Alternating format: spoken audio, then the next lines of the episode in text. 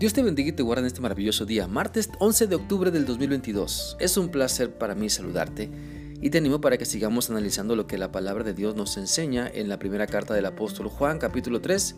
Hoy vamos a leer el versículo 9, el cual dice así. Ninguno que sea hijo de Dios continúa en el pecado, pues tiene la nueva vida que Dios le dio y por esto no puede seguir pecando. Por medio de este pasaje de la Biblia eh, nos enseña el Señor que quien ha nacido de nuevo para ahora ser hijo de Dios no seguirá practicando deliberadamente el pecado, porque la nueva naturaleza en Cristo nos redarguye de que somos hijos de Dios y como su Espíritu Santo mora en nosotros, entonces nos convence de que no vale la pena seguir practicando lo malo, sino enfocarnos en vivir las enseñanzas de nuestro Señor y Salvador Jesucristo.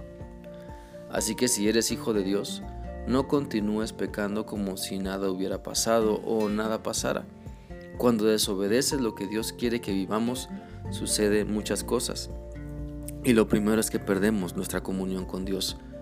Si Dios te dice que seas veraz, entonces dedícate a sacar la mentira de tu vida. Si Dios te dice que seas fiel, dedícate a sacar la infidelidad de tu mente. Si Dios te dice que ames a los demás, entonces no te llenes de ira ni rencor o resentimientos. Dios quiere que seamos capaces de identificar los pecados que nos siguen dominando para que le pidamos ayuda para dejarlos, para que nos enfoquemos en resistir las tentaciones que todos los días nos perjudican y nos dediquemos a obedecer su palabra y no solo a estar luchando en contra del pecado. La Biblia dice en Efesios 4 del 29 al 32 lo siguiente. No digan malas palabras, al contrario, digan siempre cosas buenas que ayuden a los demás a crecer espiritualmente. Pues eso es muy necesario. No hagan, no hagan que se ponga triste el Espíritu Santo de Dios, que es como un sello de identidad que Dios puso en ustedes para reconocerlos cuando llegue el día en que para siempre serán liberados del pecado. Dejen de estar tristes y enojados, no griten ni insulten a los demás, dejen de hacer el mal. Por el contrario, sean buenos, compasivos los unos con los otros y perdónense, así como Dios los perdonó a ustedes por medio de Cristo. Mira, la vida es de decisiones, así que tú puedes decidir vivir disfrutando lo que Dios te da o vivir destruyendo lo que Dios te ha dado. Y es que el pecado precisamente te lleva a destruir tu vida, tu carrera, tu profesión, tu familia, tu matrimonio, tus relaciones personales. Por eso la Biblia nos invita a que si hemos conocido a Dios, entonces vivamos como hijos de Dios. Resistamos las ganas de pecar enfocándonos en lo que nuestro Señor Jesús nos enseña, analizando que es mejor una vida o vivir caminando con Cristo que cuando le desobedecemos.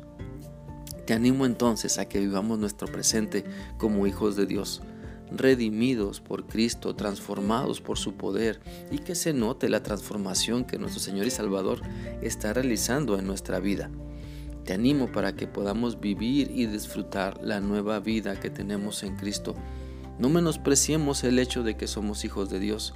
Vivamos obedeciendo, vivamos creciendo en la práctica de la palabra. Ahora, no se trata de vivir siempre batallando con los pecados que quieren dominar nuestra vida, sino vencerlos para disfrutar la vida abundante que Dios nos ofrece por medio de Cristo. Mira, si sigues luchando por resistir la tentación a cada instante de tu vida, entonces, ¿cuándo vas a vivir la vida abundante que Cristo te ofrece? Si te la pasas batallando a diario con los pecados que te dominan, que dominan tu vida, entonces te animo para que salgas del pozo, acércate a Cristo porque no saldrás adelante hasta que permitas que el Señor Jesús te renueve y te transforme, hasta que nazcas de nuevo para vivir como hijo de Dios, cuando el pecado no te seduzca a cada rato, sino que puedas creerle a Dios y tomar su palabra para resistir la maldad que quiere aflorar en ti, entonces vivirás esa vida nueva, esa vida abundante. Espero que esta reflexión sea útil para ti y que sigas meditando sobre tu necesidad de vivir la nueva vida en Cristo, esa nueva vida en Cristo que solamente Él te ofrece. Que sigas teniendo un bendecido día. Dios te guarde. Hasta mañana.